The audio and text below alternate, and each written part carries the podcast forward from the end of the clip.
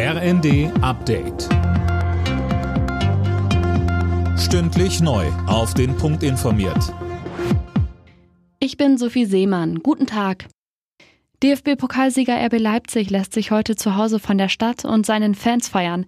Die Mannschaft von Trainer Tedesco wird am Mittag mit dem Pokal im Alten Rathaus empfangen, im Kasten. Ja, und zwar von Oberbürgermeister Jung. Das Team trägt sich dabei ins Goldene Buch der Stadt ein. Anschließend geht's mit einem offenen Truck zur Festwiese an der RB Arena. Da steht dann die Sause mit den Fans an. RB Leipzig hatte sich ja gestern im Finale im Elfmeterschießen mit 4 zu 2 gegen Freiburg durchgesetzt.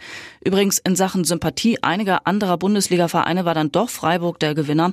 So gab es etwa demonstrative Glückwunschverweigerung an RB. Die russische Armee weitet die Angriffe in der Donbass-Region offenbar aus.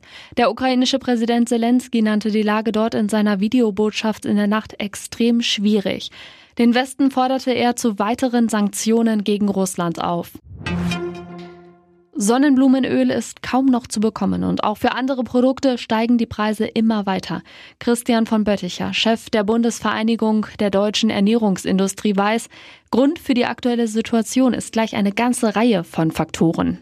Das ist der Ausfall der Ukraine als Rohstoffproduzent. Auch Russland ist ein starkes Agrarland. Und die viel wichtigere Frage, die wir jedes Jahr haben, ist, wie fällt eigentlich die Ernte aus? Das weiß im Augenblick noch niemand. Am Ende wird erst mit der Ernte die Messe gesungen, ob wir dadurch eine weitere Verschärfung der Preise haben oder ob wir vielleicht auch mal wieder eine leichte Entspannungstendenz bekommen. Bundeskanzler Olaf Scholz bricht heute zu seiner ersten Afrikareise seit seinem Amtsantritt auf. Er besucht bis Dienstag Senegal, Niger und Südafrika. Laut Bundesregierung geht es bei seiner Reise um Wirtschaftsbeziehungen, Sicherheitspolitik und Klimaschutz. Alle Nachrichten auf rnd.de